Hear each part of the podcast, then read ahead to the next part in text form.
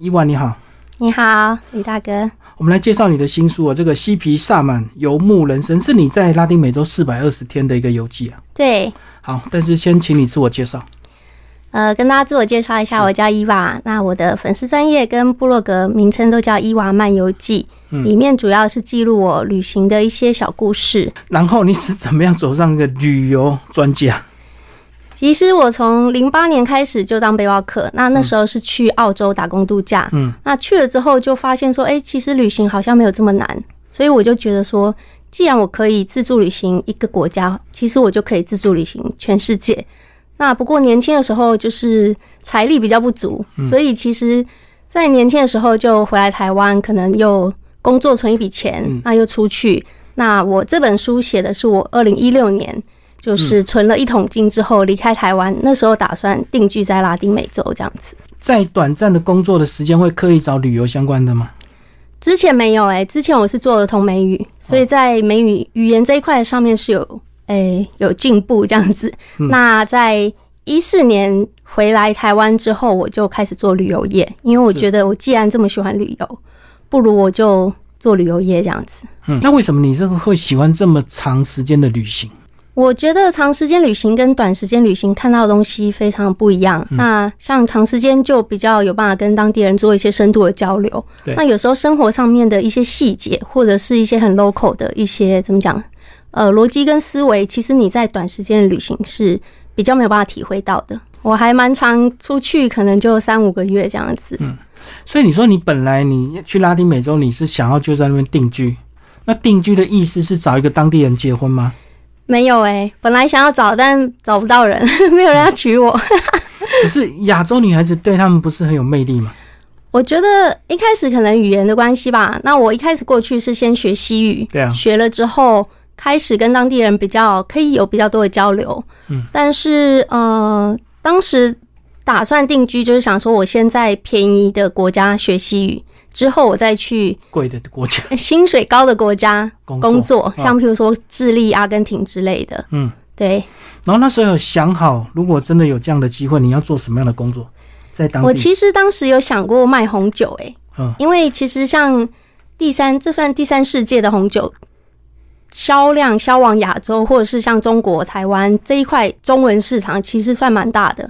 那我觉得，如果我中文很强。那中文是母语嘛？嗯，那英文英文够好，再加上西语的陪衬，其实会这这三个语言算是蛮有优势的。所以你的意思是在当地当一个贸易商，就对，把他们的货卖回来台湾，或者是当一个翻译。对啊，那其实有语言上优势，在当地找工作是蛮好找的。所以当地也有一些台商吗？其实非常多，整个拉丁美洲都非常多。哦，嗯，就是有没有机会碰到而已，是吧？对。其实我在旅游的路上没有碰到这么多台商，因为其实当地的华人跟旅行者是那个圈子是不太一样的，他们只有在危机的时候才会出现。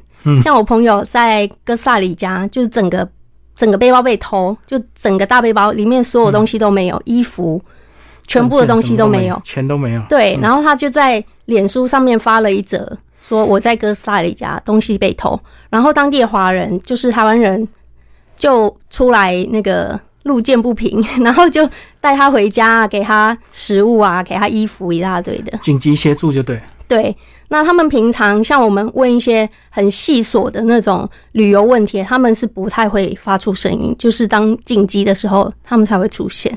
哦，对了，反正你在观光，他们 不太需要管你。可是如果紧急的话，还是会有那种同袍的情谊。对对对，那我觉得这一点是蛮感人的。而且你讲这个很多中南美洲的这个小国家，当初或者现在 都还是台湾的邦交国。对，所以是不是我们的台商也很多？其实蛮多的，但是。邦交跟贸易上面其实关联又不是这么大。嗯，那我自己接触到的一些台商，他们像去到中美啊、哥斯达黎加或者是巴拿马，那像厄瓜多这些，大部分有一些很厉害的贸易商，像做什么螺丝啊、机械还是红酒之类的，其实他们都都是已经做很久，那可能做已经过去几十年了。嗯。对啊，搞不好已经第二代、第三代，对不对？哦，很多是已经在那边落地生根，或者是可能就跟当地人结婚的这种。嗯，好，想归想，可是后来你还是没有做这样的一个贸易工作。对，嗯，因为我这一趟出去之后，呃，回来回来到台湾，我觉得自己得到最大的体会就是我不需要规定我自己住在哪一个国家。那像这本书里面其实提到最大篇幅的是瓜地马拉，嗯，我非常非常喜欢这个国家，但是我不需要承诺他一辈子，我们我们要嫁给瓜地马拉，是，就是我可以。旅居世界各个地方，我不需要承诺自己一定要在瓜地马拉，或是一定要住在台湾。嗯，对，那这个是我现在的生活形态。反正对你来讲，就是只要有能够基本生活的这个水平跟能力就够了。对啊，我通常是找相对便宜一点的国家或地方。那当然，这些地方也需要景色优美啊，或者是。哎，东西哎，不不是说东西好吃啦，起码你市场要买得到一些食材。对，就是享受人生，觉得人生苦短，就是比较算是比较悠闲一点的生活形态。嗯，好，接下来我们就来讲你这本书，主要就是从中美洲玩到南美洲这样子。对对，你说一开始就有故事啊，一开始本来没有这个行程，对不对？你只是单纯去欧洲买了一个单程票。我几乎每次去拉丁美洲，我都是过境欧洲，因为前几年还对欧洲有一些憧憬，那现在就比较没有。那我就是先飞到欧洲，先玩了三个月之后，才才飞瓜地马拉。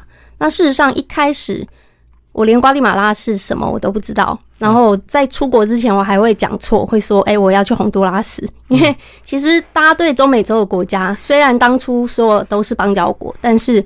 我们就没去过，肯定不熟悉。对，对啊，而且名字都很像，超像的啊！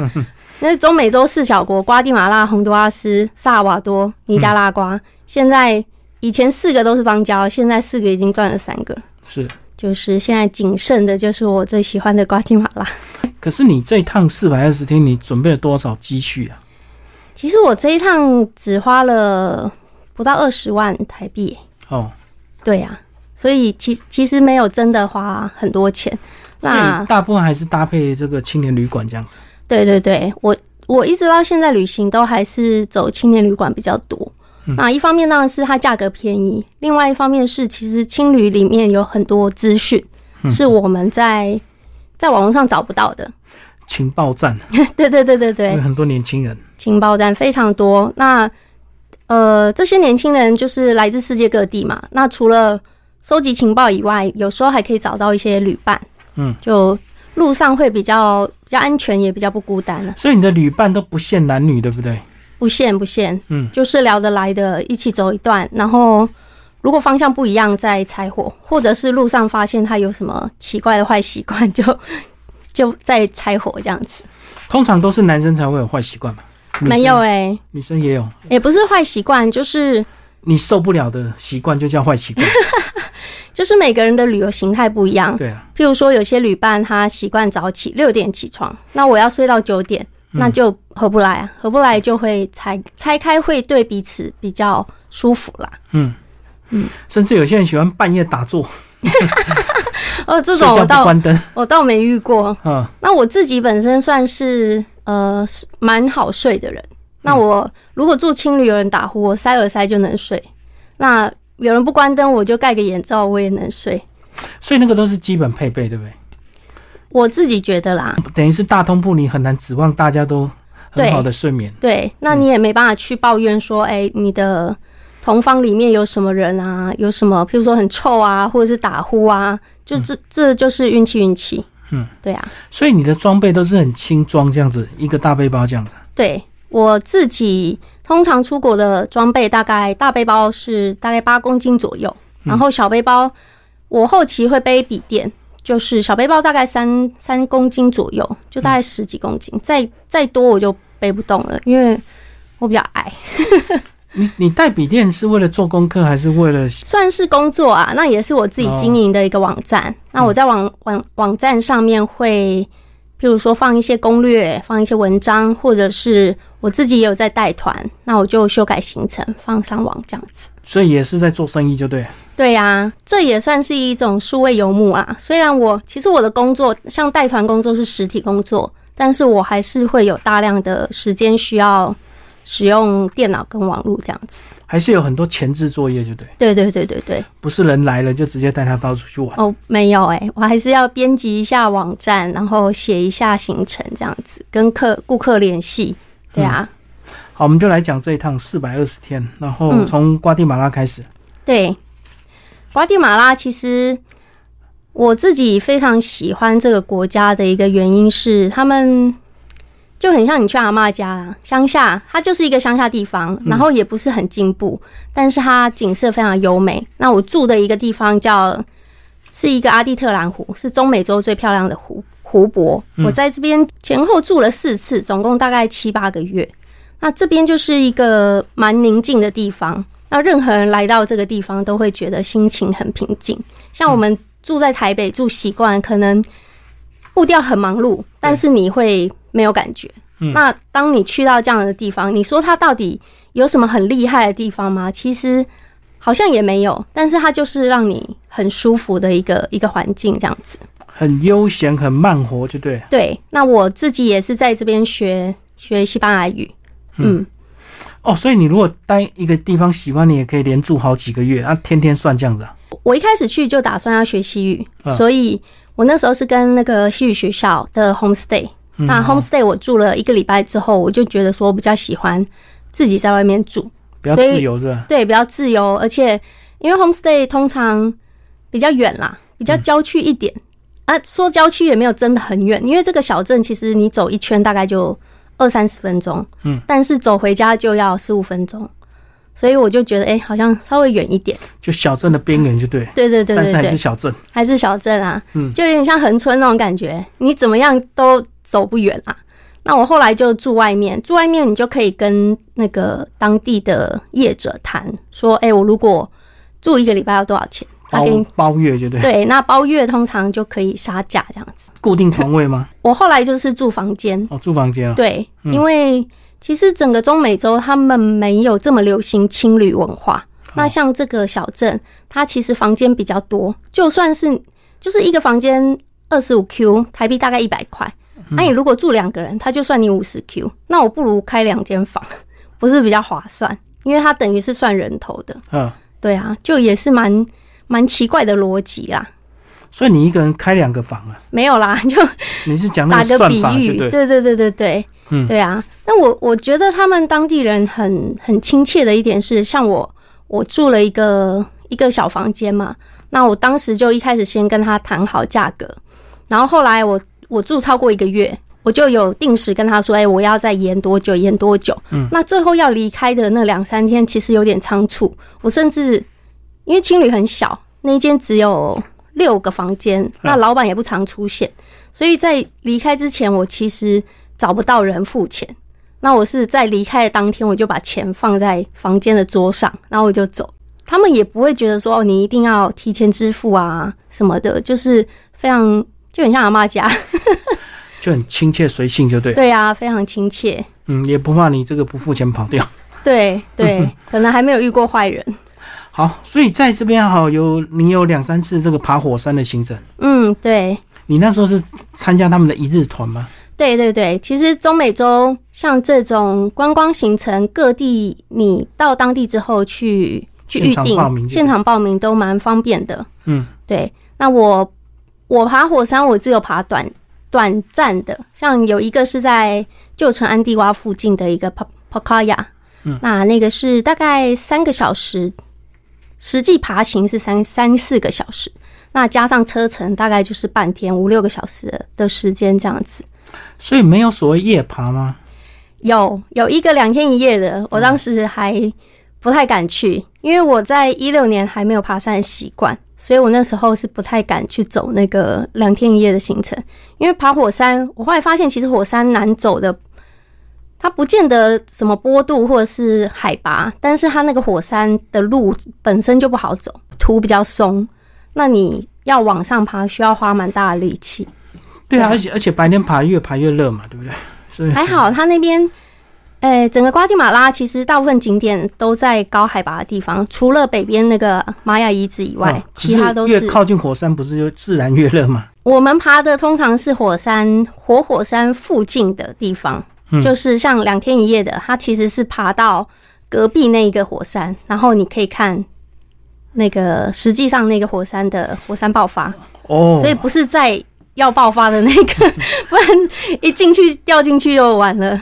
就是爬旁边的山可以看这个火山，对对对对，不会真的爬这个火山。对，然后其他的火山形成其实大部分都是可能，这算什么？算是活火山，但是附平常是没有什么火山活动。哦，还有说你讲那个湖很美，是还有在那边划那个独木舟，是不是？对，那个湖叫阿蒂特兰湖，它是淡水湖。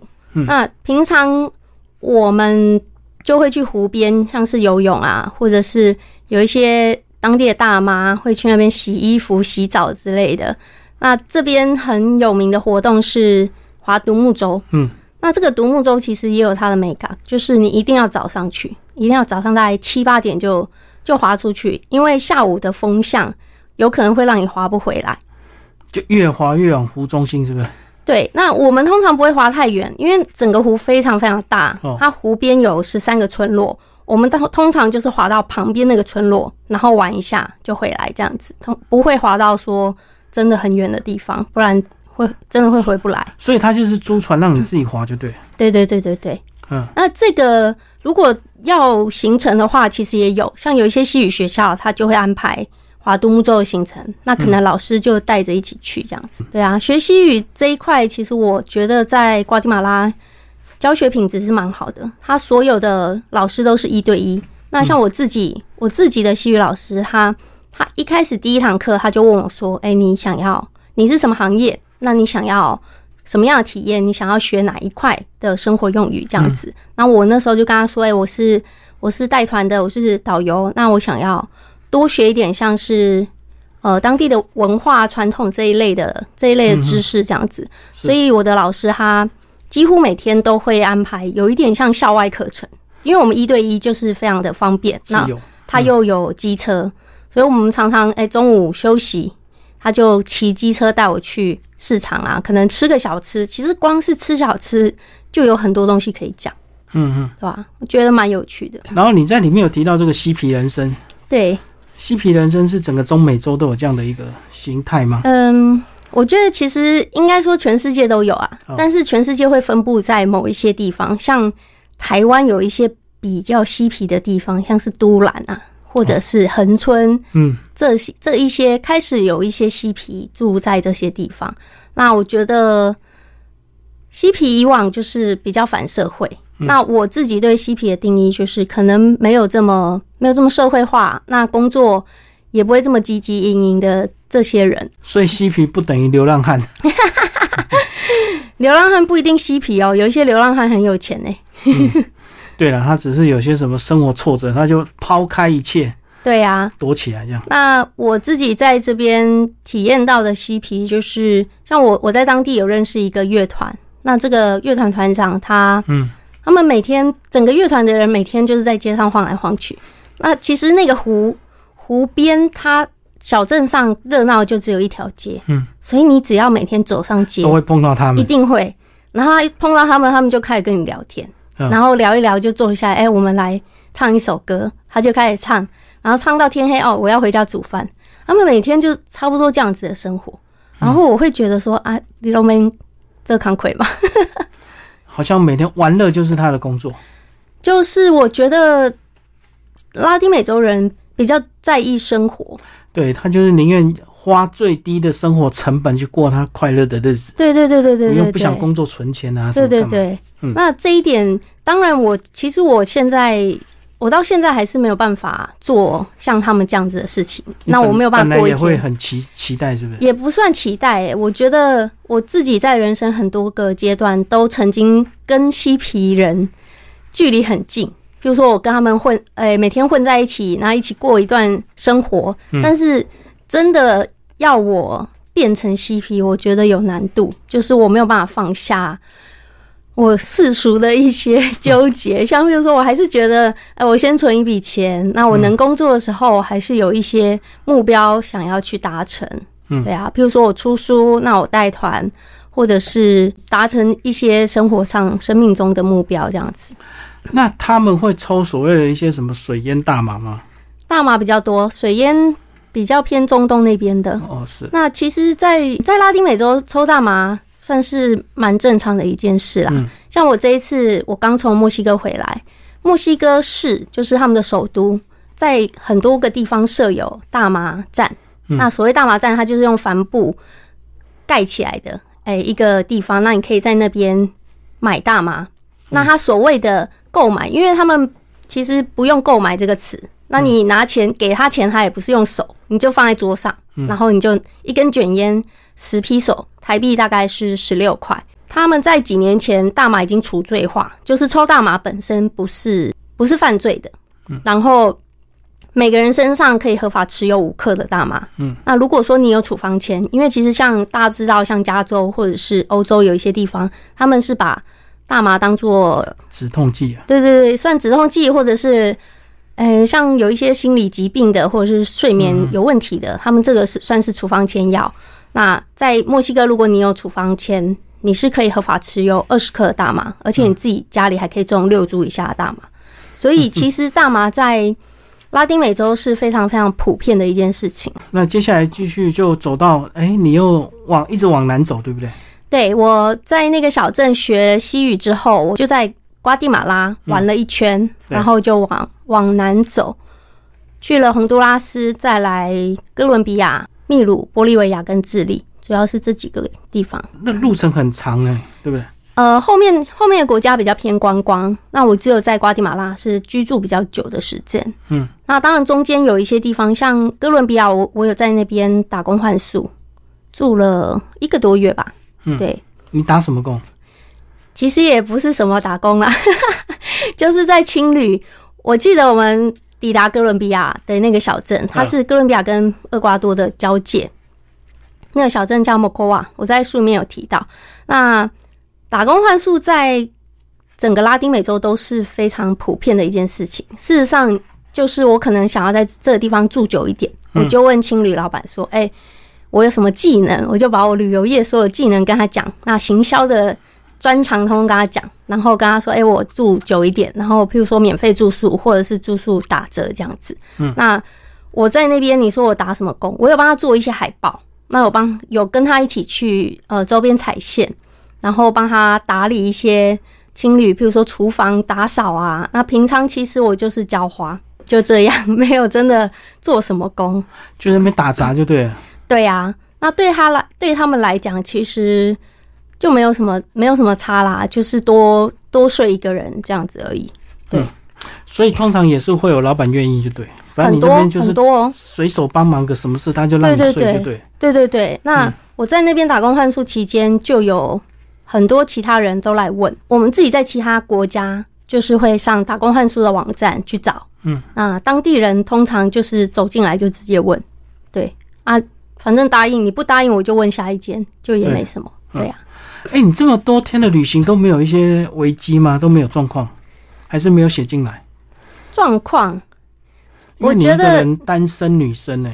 我觉得我算是要说我比较大拉拉吗？还是有时候有一些危机，我可能不会把它想成危机。最容易的就是男女之间啦，包括一些旅伴啦，对不对？对，我觉得还好哎，就是我们有时候去。呃，像去酒吧好了，就会有人问说：“哎，你要不要 Coke？Coke？” 然后 Coke 对我来讲就是可乐嘛，嗯，我都跟他说：“哦，不用，我我喝啤酒就好。”但是我后来才发现，他问的是你要不要骨科检，哦，你要不要嗑药？但是我听不懂，我不知道。我觉得我性格本身就会排除掉一些危险。对啊，那像旅伴的话，其实我们自己会会裁定啦。那我自己那时候有跟一个法国法国男生一起，他本身。有一些心理疾病，嗯，那不过我觉得优点是，其实欧洲人都还算是蛮独立的。那他有病，他就自己有病，其实也不干我的事。那我们旅伴，其实，在拉丁美洲有旅伴，我觉得是优点啦。就是你一路上可能会遇到像哥伦比亚治安不好，那在首都就常常会有一些，比如说抢案啊之类的。那对啊，我觉得还是心理上是稍微比较安心一点。嗯，所以你是指说有一个男生的旅伴，还是会有点帮助，就对。不止男生诶，其实女生也可以。对，那我们那时候一开始是三个朋友一起旅行，那后来有一个先诶机票到了，他就先离开，后来我们就两个人一起旅行这样子。嗯，对啊。那我去秘鲁跟玻利维亚的时候是跟另外一个旅伴，是我几年前在印度认识的澳洲朋友，他刚好来南美洲，那我们就一起玩这样子。嗯，对啊。哦，南美洲这几年的观光非常的盛行，对不对？非常盛行，像是马丘比丘、天空之镜，对，是非常非常夯。但是我自己，我自己觉得有一点名名过于实啦。当然不是说这个地方不好，而是呃没去过的人会把它想的太美好。嗯，那因为我自己本身对于高海拔的旅行没有这么没有这么向往，没有这么喜欢，对，所以像。整个秘鲁几乎都在景区都在高海拔，嗯，只有只有首都利马是在海拔零，就是正常的地方。台湾人会很习惯，但是你一旦你要去去那个马丘比丘，你要先先到库斯科，库斯科本身海拔就三千左右，嗯，然后你马丘比丘本身海拔不高，但是库斯科海拔很高，三千左右。其实一般台湾人平常是不会到这种海拔旅行的。然后你去到秘鲁，你一定。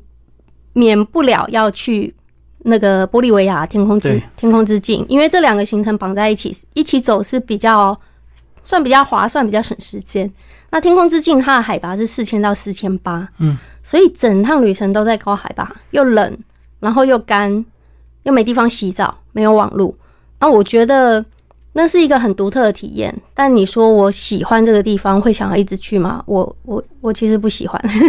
就适合这个玩乐一下，但不适合长居，就对。哦，非常不适合，非常不适合。我记得那时候在呃在玻利维亚的时候，我们先去首都，然后在前往天空之境之之前，我们就在一个小镇叫乌尤尼，在那边住了几天。就是我们我们跟朋友约好在智利碰面，嗯，然后所以要拖一点时间。那玻利维亚本身是很便宜的地方，所以你说。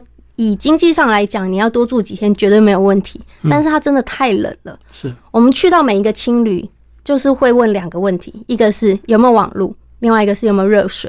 嗯，那很多时候我们可能出门吃个东西，回来就会窝在被窝里，因为真的太冷。那你说镇上的景点，你该看的也看的差不多。对，那像市场你去逛一下，也觉得差不多了。反正也都小小的嘛。都很小，都很小，走路大概就是十几二十分钟的事情。对啊，所以通常第一晚都会很新鲜，第二晚之后就觉得还好。对对对对，就不会常待。特别是那个天空之境的行程，我觉得是非常值得体验的。那你说你要我想象我自己住在沙漠里，我真的我真的没办法。就一开始你看哇，一整片就是那个天空之镜是九个香港这么大。嗯，然后你三天的行程就是一路上一直玩，看很多景点嘛。一开始真的第一天很新鲜，然后晚上入住盐旅馆，就哇，好好棒，好独特的体验。你有没有去舔那个墙壁？有，每个人都会舔。然后它的家具都是仙人掌做的，所以你就觉得哇，好漂亮，好别致。然后第二晚你就想说，嗯，第二晚好像就还好。然后第三天你就会觉得说，我们到底有点受不了，到底什么时候才会结束这样子？我们特别来聊，你有有一篇这个什么体验自然疗法，去请那个萨满帮你做。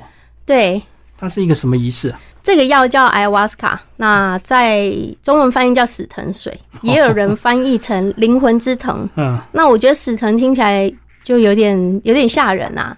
这个是我在哥伦比亚打工换宿的时候接触到的。那事实上也是因为接触到这个疗法，我当时才决定要在那边打工换宿，就留下来住一阵子。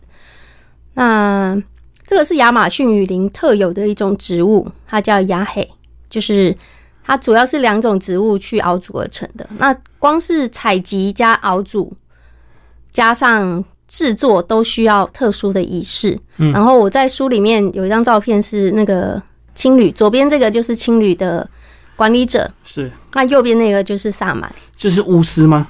其实可以这么说，嗯，对。那萨满其实其实萨满文化在全世界都有，台湾也是有萨满文化。那我在这边最主要让我去体验的原因是我们这个青旅小弟他跟萨满学这个。制作已经他当学徒啦，已经当了四年了。我认识他的时候，他那时候才二十二岁，嗯，所以他十八岁开始从首都就来到亚马逊雨林，然后就开始学习。那我自己觉得他带给我的能量，我觉得是非常正面，所以我会很想要去尝试看看这个疗程。所以你也有真的喝死藤水？有，然后就有点迷幻。我自己本身当下没有迷幻，我是后来才后来才迷幻，后来才迷幻没有，后来才发生作用。就是你的效果比较慢，是不是？对对对对对。那这个仪式，我觉得，我觉得本身有一点带有一点神秘性。那我觉得，如果如果有人想要尝试，或者是你觉得，哎。你准备好要做这件事情，事实上，你你最好了解一下这个药到底是在干嘛。那很多人说它是治心药，治疗心病的，像有一些人，譬如说忧郁症啊，或者是躁郁症，然后有一些心理疾病，酗酒。其实像这些酗酒啊，或者是家暴，这些人都是心理有疾病才会有这些行为。那像我自己的那个法国旅伴，他就是为了要喝这个死藤水，他才到拉丁美洲。那他为了要喝这个死藤水，他先到瓜地马拉去学西班牙语，然后才来到哥伦比亚喝这个死藤水，所以也是有点大费周章。那你在体验的时候，你心里有没有一些祈求，一些治疗哪方面的效果？我自己当时没有太多的想法。我们这个仪式是从我们在下午开始会前往往雨林的深处去。嗯，那通常萨满大部分萨满都是住在那种偏乡野林，就是郊区这样子。那你真的要抵达，也没有什么特殊的交通工具，用脚。对，那我们可能坐那种共乘车或是搭便车，然后再走进去，都是很偏僻的地方。那晚上也没有灯。那也没有床，每个人就是一个吊床，或者是你就睡在瑜伽垫。那它是晚上入夜开始仪式开始，那萨满就会弹奏一些音乐，嗯，然后开始发这个药水。那我自己喝了，我还喝了，我总共去了两次，两次各喝了两杯，然后当下是没有什么太多的反应啦。是回到旅社之后。没有没有没有，我们就是当天就是就在那边休息。那你就是隔天才发作？我是一个月后才发作，太久了吧？也不算发作啦，因为我当时喝了喝了一次，喝了两次，然后都没有什么疗效。我就有跟这个青旅的小弟有稍微聊过，嗯，他就问我说：“哎，你在喝的时候有没有什么呃期期许？就像刚刚李大哥问的，有没有什么想法？有没有什么期许？”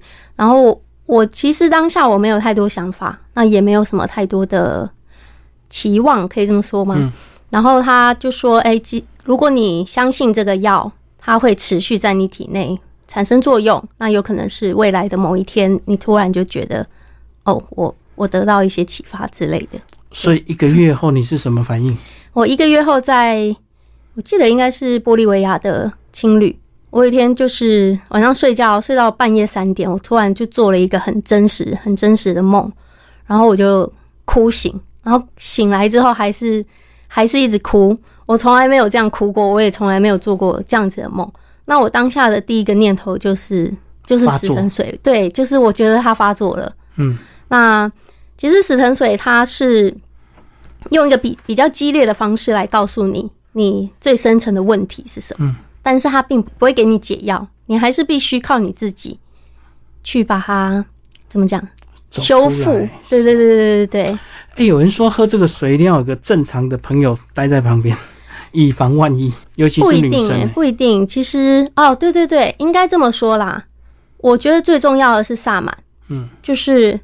如果到你到当地，你只是观光，那你短时间想要体验的话，很多人就会去街上找，那这非常的危险，就遇到骗子啊！对对对对对，神棍非常多。那像萨满，我们自己常常就会在，因为我我们住的那个地方就是出名的喝死藤水的地方。